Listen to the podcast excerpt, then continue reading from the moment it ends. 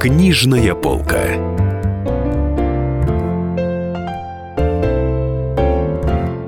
Здравствуйте, друзья! Это Дарья Завгородняя, корреспондент «Комсомольской правды».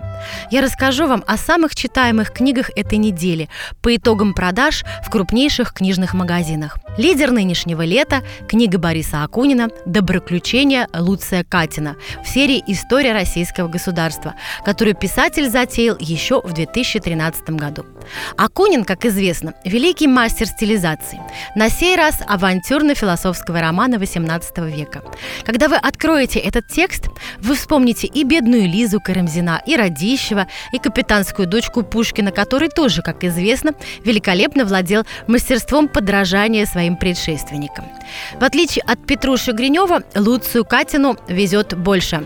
Он едет не на войну с Пугачевой, а на учебу в Германию. Критики уже успели упрекнуть Акунина в отступлении от исторической правды. Мол, идеализирует он за границу и принижает Россию. Может быть и так, но предлагаю вам оценить творение Бориса Шаловича самостоятельно. В издательстве АСТ тем временем вышел дополнительный 30 тысяч тираж романа Гузели Яхиной «Зулейха открывает глаза». Напомню, это история татарской крестьянки Зулихи, которую раскулачивают и везут в вагоне теплушки в Сибирь. Действие разворачивается на берегу реки Ангары, где люди самых разных национальностей и социальных слоев строят новую жизнь с нуля – Роман философско-исторический, но читается на одном дыхании, потому что автор киносценарист по образованию и очень долго работала над этим текстом, превращая книгу в произведение высокой, но не скучной литературы.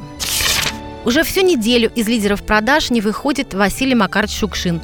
Причем в обеих характерных для любого классика ипостасях. И как писатель, и как объект исследования. Сегодня в десятке самых продаваемых небольшая книжка в мягкой обложке «Охота жить». Она объединяет самые известные рассказы писателя для тех, кто хочет освежить в голове его творчество. Вторая книга о Шукшине. Очень интересная, вдумчивая, но легко читаемая биография, изданная в серии «Жизел». А автор, писатель и ученый Алексей Варламов – он исследует самые загадочные стороны биографии Шукшина, в которой было немало слепых пятен. Ведь в чем только не подозревали Василия Макаровича. И в связях с бандитским миром, и в многоженстве, и в том, что он был вообще не очень образованным человеком. Глупость, конечно. Все эти мифы и сплетни Варламов развеивает обстоятельно и с выдающимся мастерством рассказчика. Книжная полка.